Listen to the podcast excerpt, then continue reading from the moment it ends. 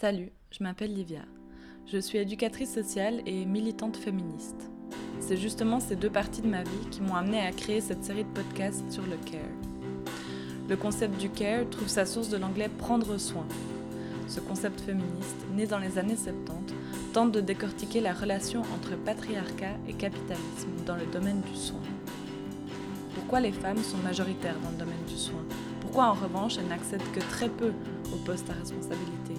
Et encore, pourquoi dans la sphère privée, les femmes portent une charge mentale colossale pour le bon fonctionnement de leur foyer? Ces questions, je vais tenter d'y répondre avec mes différentes invités.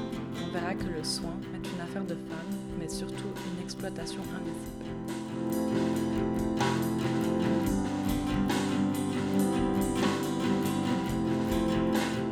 Aujourd'hui, je rencontre le collectif écoféministe La Bise.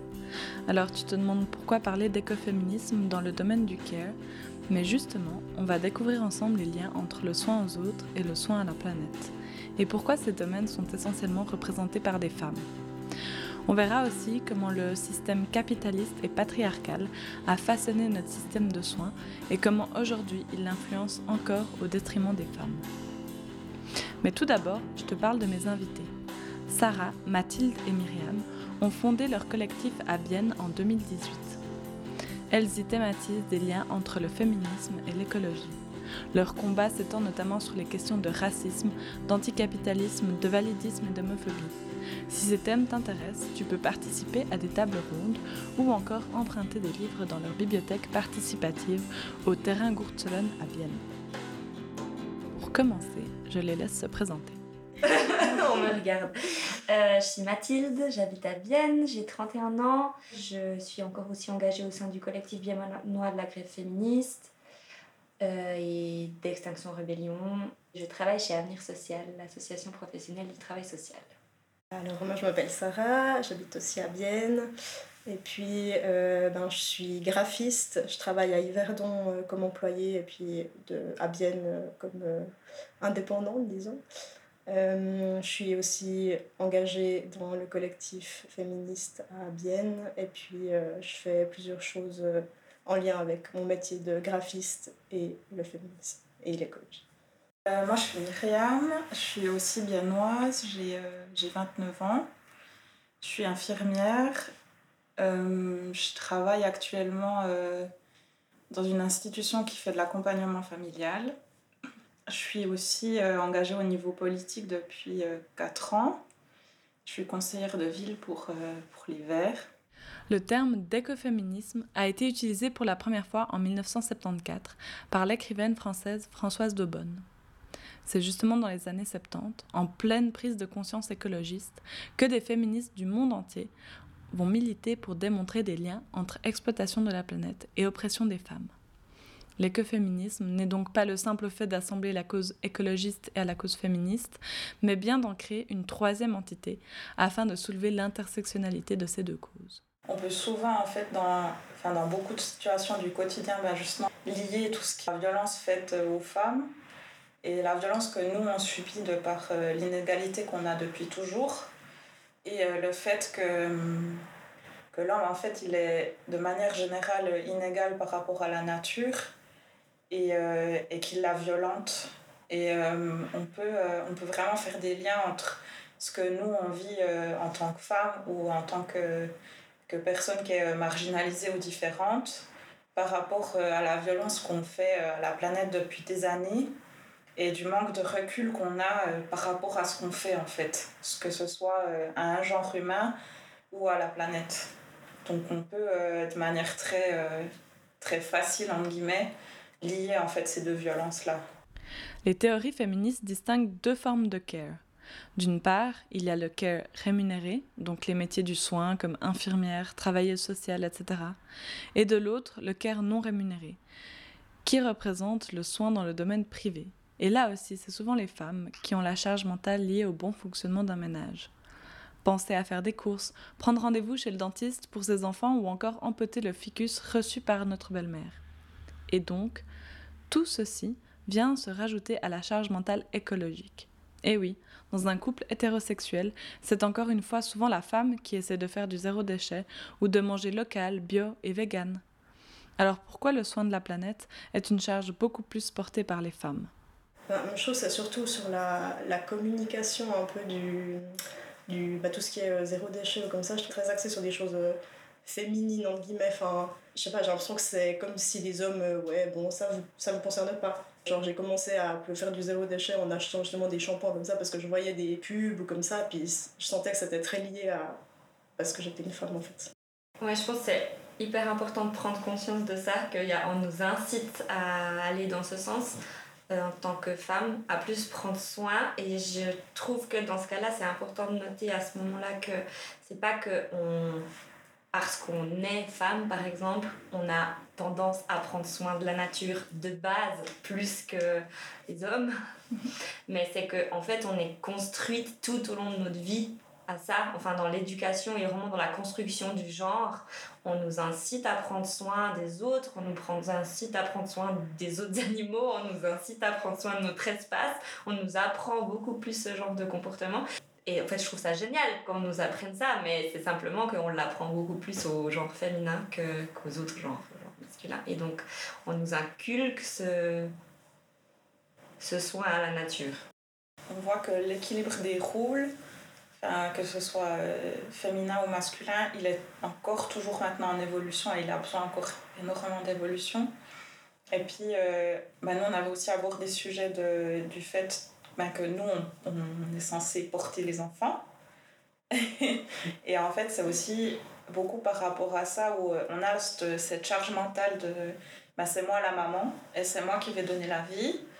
Et, euh, mais quel genre de vie je vais donner et euh, quel genre d'avenir j'ai envie de donner à mon enfant? Est-ce que je vais faire des enfants Parce qu'en fait, ça a un immense impact écologique?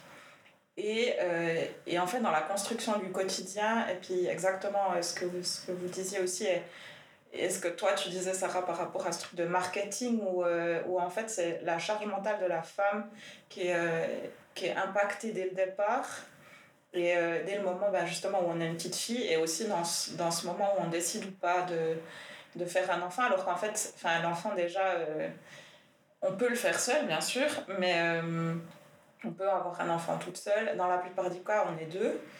Et, euh, du, du début, en fait, où on décide d'avoir euh, cet enfant, nous, on est impacté de manière très marketing sur euh, ah ben justement, on va prendre soin de nous-mêmes en faisant plus attention à la, nature. Mais on va aussi peut-être décider que si on a un enfant, ben, on lui met des couches lavables ben c'est super important d'allaiter parce que quand même ça fait beaucoup moins de déchets ou enfin des choses un peu comme ça qui sont euh, hyper genrées euh, dès le début et puis depuis, depuis des siècles en fait. Selon le reportage Créature numéro 8 de Arte, les hommes dans les pays riches consomment 25% d'électricité en plus, utilisent davantage la voiture et mangent plus de viande. Pourquoi la crise climatique est-elle aussi liée à la question du genre? Dans la hiérarchisation de la société, les hommes ils sont quand même euh, en général beaucoup plus, enfin, plus élevés. Et euh, les hiérarchies font que les, les, hommes ont des postes euh, élevés. Ils ont des postes élevés dans des, dans des multinationales, dans des entreprises, dans des institutions. Et c'est eux qui prennent des décisions qui impactent en fait la planète. Tandis qu'on sait, on sait quand même très bien euh, que la plupart euh, des femmes, hein, de loin, pas toutes sont euh, de gauche et, et, et, pour la protection de la planète, mais on sait quand même que de base, si un gouvernement, si une institution ou une grande entreprise est dirigée principalement par des femmes, il y aura une sensibilité qui sera différente parce que ces femmes-là auront déjà de base une charge mentale qui sera différente de l'homme. Euh, un, homme qui est euh, à la direction de, de, vraiment de quelque chose de gros, ben, c'est pas forcément lui, euh, et je pense pas du tout qu'il sera à la maison en train de, de réfléchir à ce qu'il achète ou, ou à la manière dont il consomme ou à quoi ressemble l'appartement ou la maison ou comment sont élevés les enfants. Enfin, il va participer à ça, mais, mais justement, la hiérarchie ouais, la hiérarchie de la société fait qu'il va avoir un impact plus grand à des, à des échelles beaucoup plus grandes.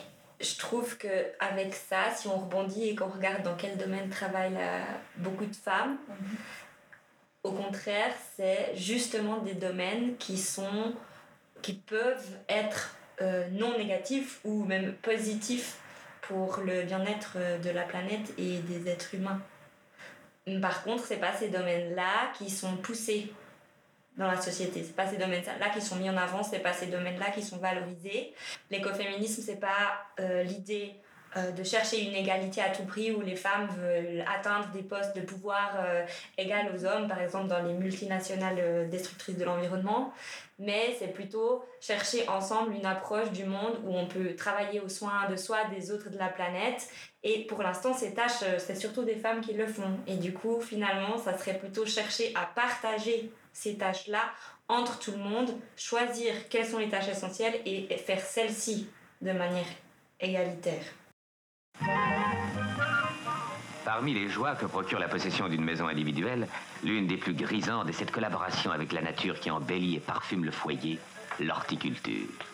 Et le mari, partant pour son bureau, voit d'un œil complaisant les efforts de sa femme. Il s'en va rassuré à la pensée que la mignonne va faire des trous dans la terre et non pas dans le budget. Et plus tard, la patience, le courage et les soins attentifs sont récompensés par des inflorescences parfumées, toute une végétation vigoureuse, éclatante de couleurs, à condition bien sûr de bien préparer le sol et de procéder selon les règles de l'art, ou à moins d'être une sorcière. Avant d'être récupérée par la culture populaire et représentée par la jolie blonde Samantha dans Ma sorcière bien-aimée, la figure de la sorcière a longtemps été méprisée et diabolisée. Pourtant, les sorcières étaient des femmes qui prenaient avant tout soin des autres, elles étaient guérisseuses et détenaient des connaissances sur le corps, la reproduction et les plantes médicinales. Leur savoir était même précurseur dans le domaine de la médecine. Leurs soins, même si pas toujours compris et parfois expliqués par la magie, étaient à la base très acceptés et valorisés, jusqu'à ce que dans l'Europe du XVIe et XVIIe siècle principalement, l'Église mène une propagande de terreur contre celles-ci, en liant leurs activités au mal et au diable, et en les condamnant à mort. Autant rebelles que victimes du patriarcat, les sorcières sont une icône emblématique du féminisme. Les conséquences de cette chasse aux sorcières portent encore leur marque aujourd'hui, notamment dans les métiers du soin.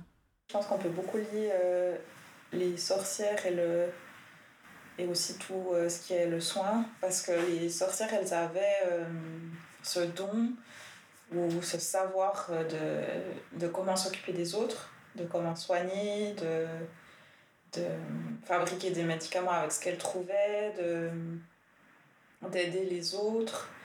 Et, euh, et en fait, elles, sont, elles étaient dans une société, et elles le sont à mon avis encore aujourd'hui, dans une société où le savoir de la femme euh, est moins valorisé que le savoir de l'homme. Pour moi, c'est très significatif d'avoir au début de, de, tout ce soin ben, ces sorcières qu'on a, qu'on a détruites, qu'on a voulu détruire. Et puis après, en fait, les, euh, les femmes qui prenaient soin des autres, c'était des sœurs. Et, pour moi, il y, y a, un grand parallèle en fait de, de réduction de la femme parce qu'en fait, les sœurs, c'était vraiment. Euh, bah, c'est les petites proprettes, quoi. C'est les petites proprettes, euh, elles vont euh, au chevet du patient, elles s'occupent de lui, elles ont leur, petite, leur petit chapeau avec leur petite croix rouge dessus.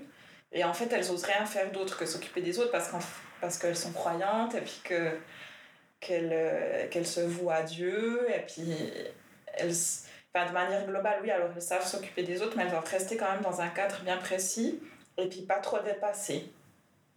Et euh, je pense que les sorcières, c'était. Bah, elles dépassaient tout cadre et euh, elles dépassaient tout savoir que, que l'homme à cette époque-là n'avait pas. Et, et elles savaient en fait comment s'occuper des autres et elles savaient faire des choses qui n'étaient peut-être pas forcément explicables. Et en fait, ça, ça dérangeait. Je voulais encore dire qu'il y a la question de la reproduction, parce qu'il y a un peu cette crainte que euh, si les femmes maîtrisent trop la reproduction, enfin, c'est quand même elles qui mettent les enfants au monde et il y a cette idée que les sorcières connaissaient les manières de gérer la reproduction, de la contraception par exemple, l'avortement, les accouchements, etc. Et euh, les hommes ont pu se sentir dépossédés et, euh, et le fait de ne pas vouloir d'enfant par exemple, ça veut dire ne pas mettre forcément un enfant au monde qui va pouvoir être utilisé par le système productif euh, capitaliste ensuite comme main d'œuvre. Et du coup, euh, c'est exclu en fait que les femmes maîtrisent la reproduction. Et donc euh, c'est aussi comme ça que la médecine moderne s'est appropriée toute la question des grossesses et des accouchements et, et, et etc. Et par rapport au féminisme aujourd'hui, il y a un peu ce truc de... Enfin, il y a 100 ans, c'était comme ça, sorcière, tueuse d'enfants. Il y a encore un peu cette idée sorcière, femme qui veut pas d'enfants, sorcière, tueuse d'enfants. Euh, il y a un peu toute une mythologie là autour. Alors qu'en fait, c'était maîtriser son corps. Aujourd'hui, on ne brûle plus les sorcières. En revanche, les compétences des femmes dans le domaine du soin ne sont toujours pas valorisées. En Suisse, 86% du personnel infirmier, 92% du personnel de garde d'enfants sont des femmes. Dans l'industrie du nettoyage, elles représentent 63% des effectifs, voire même 80% dans le travail social, selon l'OFS. Et pourtant, les postes à responsabilité sont souvent détenus par les hommes. Moi, ce qui me choque encore maintenant, typiquement dans les représentations, euh, je sais pas, dans des, des, séries ou des films comme ça, il y a quand même toujours ce truc de l'infirmière qui est des fois un peu sexy, machin, mais genre qui a pas une place très haute. Puis le médecin qui est très. Euh, qui gère tout et tout. Et je trouve que c'est assez fou qu'on ait encore cette représentation tellement genrée, tellement euh, sexiste en fait, bah, dans toute, euh, toute la culture. Il y a aussi la question du pourcentage des postes et de qui est-ce qui. Enfin, si, évidemment, si les postes de direction sont des postes à 100%, euh, et puis qu'on demande encore aujourd'hui aux femmes de s'occuper de tout ce qui se passe à la maison, euh, et pas forcément aux hommes, bah voilà, c'est donc euh, moins l'homme qui va faire le compromis de prendre un pourcentage réduit. Et puis après, il y a toute la question de l'éducation. Est-ce qu'on pousse les filles Qu'est-ce quelle formation Qui est poussé à faire quelle formation? Bah, typiquement, euh, si on regarde des séries médicales et que c'est toujours et qu'il y a énormément de femmes infirmières, ça va pousser les personnes à, devenir infirmières. Dans les séries, mais aussi à l'école, mais aussi euh, à ce qu'on voit comme modèle à la maison. Enfin, c'est un processus qui prend énormément de temps. moi, j'ai vu aussi pendant ma formation, on était. Dans ma classe, on était une cinquantaine. Je pense qu'on avait euh, quatre hommes donc c'est pas beaucoup. Et en fait, je trouve c'est intéressant aussi de voir euh, quelles branches ils choisissent en fait, aussi euh, dans les soins. Et euh, la plupart, ils ont envie de faire les urgences, les soins intensifs, ambulanciers, enfin des choses qui sont ultra stressantes, qui demandent énormément de comment dire d'énergie, de temps tu tapes des heures euh, supplémentaires à répétition, enfin des services qui sont très très demandants. Et, euh, et après, on regarde un peu euh, ce que font les, les, femmes. Et c'est plus la gynéco, obstétrique, des choses où, où, en fait le, le, lien avec la personne il est beaucoup plus grand que si tu es dans un service d'urgence où tu vois je sais pas, tu, tu vois 50 patients par jour et puis en fait au bout d'une demi-heure tu te souviens plus du nom que celui que tu as vu avant.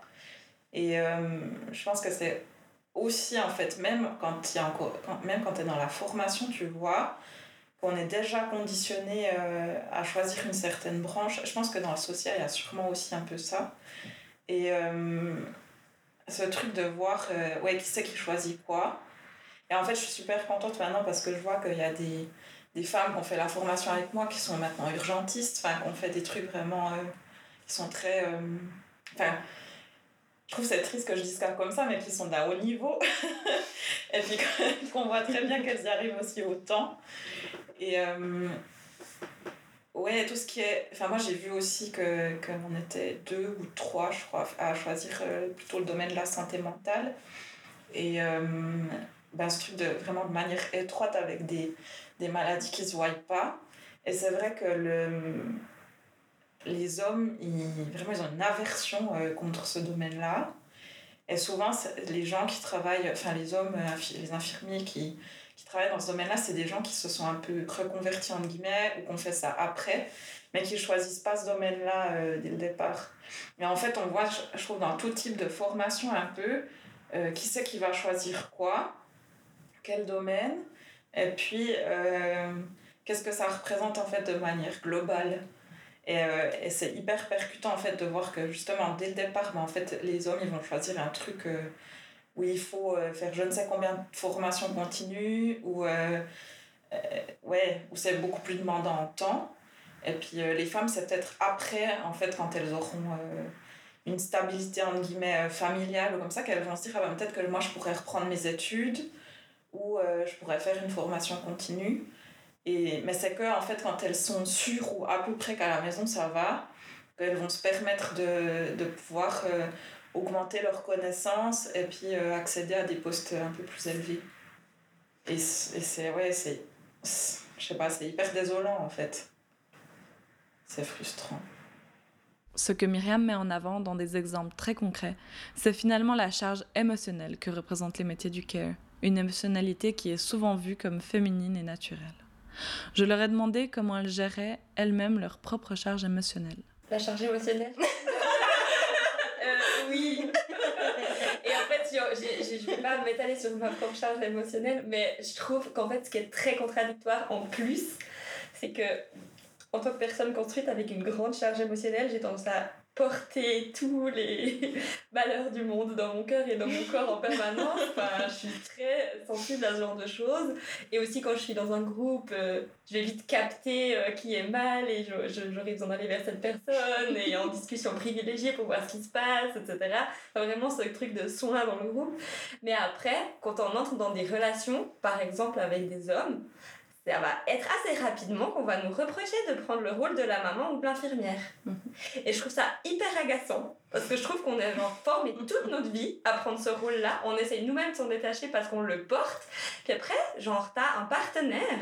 Puis tu prends un peu soin parce qu'en fait, on, on, est un peu formé comme ça. Et puis tout de suite, c'est chiant parce qu'on prend mm. le rôle qu'il aime, dans lequel il n'aimerait pas trop nous voir. Et je trouve vraiment que c'est un conflit interne pas possible d'essayer de se sortir de ce rôle de soi, mais quand même rester dedans parce qu'on trouve que c'est quand même ce qui est le plus hyper important dans la société. En même temps, pas trop le porter parce que c'est envahissant, puis en même temps, pas trop le montrer aux autres parce qu'on devient agaçante. Enfin, on a un peu le cul entre 15 000 chaises, quoi. Je sais pas. Moi, je, je, je porte aussi la charge mentale de m'enlever ce rôle d'infirmière, en fait. Et ça m'énerve. Et un truc que je trouve super important, ça me rappelle que j'ai regardé euh, un reportage ce matin dans, dans des maternités. Et en fait, c'était une maternité où il y avait euh, des sages-femmes hommes. Et en fait, je, trouve c'est important de relever aussi ce truc de, ben, il y en a vraiment pas beaucoup. Et, euh, et en fait, ils ont, eux, constamment l'impression aussi qu'ils doivent s'excuser. Puis en fait, ça monte encore plus l'inégalité parce que, bon, déjà, on leur a pas trouvé euh, un nom, enfin, une définition de, de ce qu'ils font qui est pour moi euh, OK. Enfin, en France, ils ont, ils ont donné un nom aux sages-femmes hommes qui est, je m'en souviens même pas tellement il est compliqué. Et, euh, et en fait, c'est aussi tout ce truc de où je voyais les parents qui disent ah ouais non mais il est super il est quand même vraiment beaucoup il est vraiment très empathique puis Enfin, ce truc de dire, ah ouais, mais de toute façon, une femme, elle l'est de toute manière, mais alors qu'un homme, il, il a forcément besoin de, de beaucoup plus de temps et de beaucoup plus d'expérience pour euh, avoir ce truc d'empathie, et puis je, suis désolée pour vous, ou... Euh, en fait, ça montre aussi encore plus l'inégalité là-dedans, et puis dans ces milieux-là. Parce que typiquement aussi, euh, bah, à la maternité, bah, c'est souvent euh, un anesthésiste qui fait la péridurale, un gynécologue qui va te faire ta césarienne. Enfin, c'est aussi tous des trucs comme ça euh, qui sont hyper genrés. Et puis en fait, il y a aussi un peu cette entre guillemets, discrimination positive dans le sens où après, quand il y a des hommes qui font euh, ce genre de choses, ça remet ce truc de il n'y a que la femme qui peut faire ça. Et je trouve ça hyper problématique. Ça va, Mathilde? Je suis fâchée Je suis fâchée Moi aussi, je suis en colère. Je suis en colère que mon métier ne soit pas assez valorisé, que notre système social fasse partie d'un système patriarcal et capitaliste. C'est justement ça le problème. On se bat pour l'égalité, mais est-ce vraiment de ce système dont on veut? Les écoféministes dénoncent les stratégies de rattrapage. D'après elles, c'est le système en entier qui est à repenser. Mais comment on participe à ce changement à notre échelle? En ce moment, j'ai un peu trois piliers de mon comment on change ça. C'est d'une part créer un espace un peu de résilience euh, en tant que personne avec d'autres personnes pour avoir des modèles un peu partout euh, d'espace de soins entre nous, entre plusieurs et pas, pas être seul. Enfin, par exemple, enfin, vivre plutôt de manière coopérative, communautaire, etc. et créer des espaces de résilience. Faire partie du système pour le combattre de l'intérieur, par exemple, c'est pas normal que il y ait des salaires si bas dans le travail social, c'est pas normal qu'il y ait des salaires si bas dans les soins. Et donc, on va revendiquer des meilleures conditions de travail et des meilleurs salaires, évidemment, mais évidemment, pour l'instant, on n'est pas sorti de ce système-là. Et en, même temps, tenir un discours de changement radical d'or- d'orientation du système en disant on veut décider tout le monde ensemble de vers quoi on doit passer notre temps. Et on veut passer notre temps à prendre soin, on ne veut pas passer notre temps à produire euh, des choses inutiles et à détruire la planète. Mais, et puis ça, c'est une pensée comme plus radicale que juste on aimerait des meilleurs salaires. Et en fait, j'ai l'impression qu'aujourd'hui, on est comme obligé, si on veut aller bien et en même temps être actif et pas s'isoler hors système, on est obligé d'être sur les trois plans en même temps. Facile à dire, mais. Prendre soin est une tâche fondamentale pour notre survie. Comment se peut-il que quelque chose de si nécessaire ne soit pas valorisé dans notre système et soit stigmatisé à une forme de vocation que seul le genre féminin serait censé suivre sans reconnaissance adéquate? Quand on dit ce qu'on fait, il y a beaucoup de gens qui réagissent Ah, moi je pourrais jamais faire ça. Mm. Ah, mais vraiment. Ah, mais je sais pas comment tu fais. Et euh, il y a aussi tout ce truc de. euh, Peut-être, je sais pas, peut-être genre, peut-être plus dans le truc de l'infirmière, mais. Ah, mais c'est en fait, c'est ta vocation. Tu l'as senti que tu devais faire ça, mais non, en fait. C'est pas, je me suis réveillée un matin, je me suis dit, Oh, je vais faire infirmière. Non, c'est Mais en fait, on est aussi, je trouve, dans le fait, autant dans le social que dans les soins, on, on lit beaucoup ce truc de euh, Ah, ben tu donnes tout de toi aux autres. Mm. Et puis, en fait, on part de ce principe-là qu'on va se détruire soi-même pour que quelqu'un d'autre aille mieux. Et puis, euh, depuis des millénaires, en fait, on ne prend pas du tout soin de nous. Il n'y a personne, en fait, qui se soucie de comment nous on va. Et puis, euh, de tout ce qu'on encaisse, en fait, toute la journée, de, de gens qui vont pas bien, qui ont des immenses soucis, euh, de gens qui souffrent, euh, de... Enfin... Et ouais, il y, a beaucoup de personnes qui disent euh, Ah, mais c'est super, t'as choisi ta vocation. euh. Et ouais, non, en fait. C'est hyper contradictoire parce que quand t'es enfant comme ça, en étant une fille, on te dit ah, faut prendre soin des autres, nanana. Et puis après, quand t'es adulte et que tu choisis cette voie-là, on te dit ah, mais c'est ta vocation. Bah ouais, enfin, pourquoi? Enfin, tu vois, genre, Ouais. sinon, dans ce cas-là, bah peut-être toutes les filles seraient infirmières. Enfin, Ouais. c'est un peu. euh, Enfin, je trouve ça hyper contradictoire. Enfin, il y a ces discours hyper contradictoires et bi- bizarres, en fait. Mhm. Ouais. Ça joue pas. Mhm. Ouais, on prend pas du tout en Non, compte mais- ce que t'as dû faire pour atteindre ça. Et c'est Non. utile hein, de continuer d'utiliser ce VOC. Ça permet de ne pas avoir envie d'augmenter les salaires. hein. Enfin, Ah ouais, c'est ça. tu ouais, considères c'est que ça. c'est naturel chez la personne et Ouais. c'est que sa vocation et qu'elle a.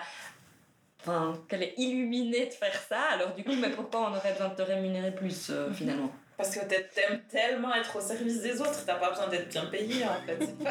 Pour terminer ce podcast, j'ai demandé à mes invités ce qu'elles avaient envie de transmettre aux personnes qui les écoutent. Je pense qu'il faut pas euh, perdre euh, sa foi en, en un changement possible. Euh, c'est très facile et c'est très euh, fréquent et moi ça m'arrive aussi de me dire que, que tout ce que je fais ça sert à rien. Mais c'est pas le cas en fait. Moi, mon impact à moi, ça impacte aussi les gens qui sont autour de moi et ça amène une réflexion. Donc euh, peu importe que tu euh, aies l'impression que ça sert à rien, ben si, ça sert à quelque chose. Et ça, ça a un impact qui est beaucoup plus grand que, que ce que tu penses quand tu le fais. Bah, c'est hyper important en fait de, de faire ces choses soi-même pour en fait sensibiliser aussi, enfin expliquer pourquoi on les fait et tout ça, ou juste apprendre. Enfin, j'ai appris des choses de Myriam, de Mathilde, enfin on apprend des choses de, de tout le monde et puis de transmettre en fait ces, ces énergies parce que ça apporte que du positif au final, même si ça apporte beaucoup de questionnements aussi. Mais- vu qu'on est dans le soin, prendre soin de nos propres engagements et des engagements des autres en fait. Parce qu'on a tendance des fois dans ce genre de milieu à s'autocritiquer se, beaucoup, à critiquer aussi beaucoup les manières de s'engager des autres. On trouve toujours un peu la petite... Euh,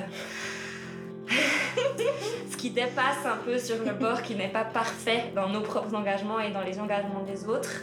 Voyons qu'on essaye ensemble de tirer à la même corde et puis prenons soin de chaque manière de faire.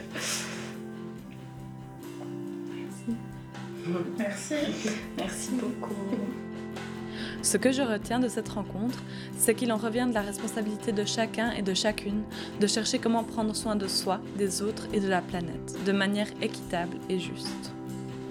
J'aimerais dire un immense merci au collectif de l'Abysse pour ce riche moment de partage. Je remercie également Léolie Grit pour son aide précieuse et ses conseils, et Anouk Schmelcher pour la création sonore. Et merci à toi de ton écoute. À bientôt et en attendant, prends soin de toi.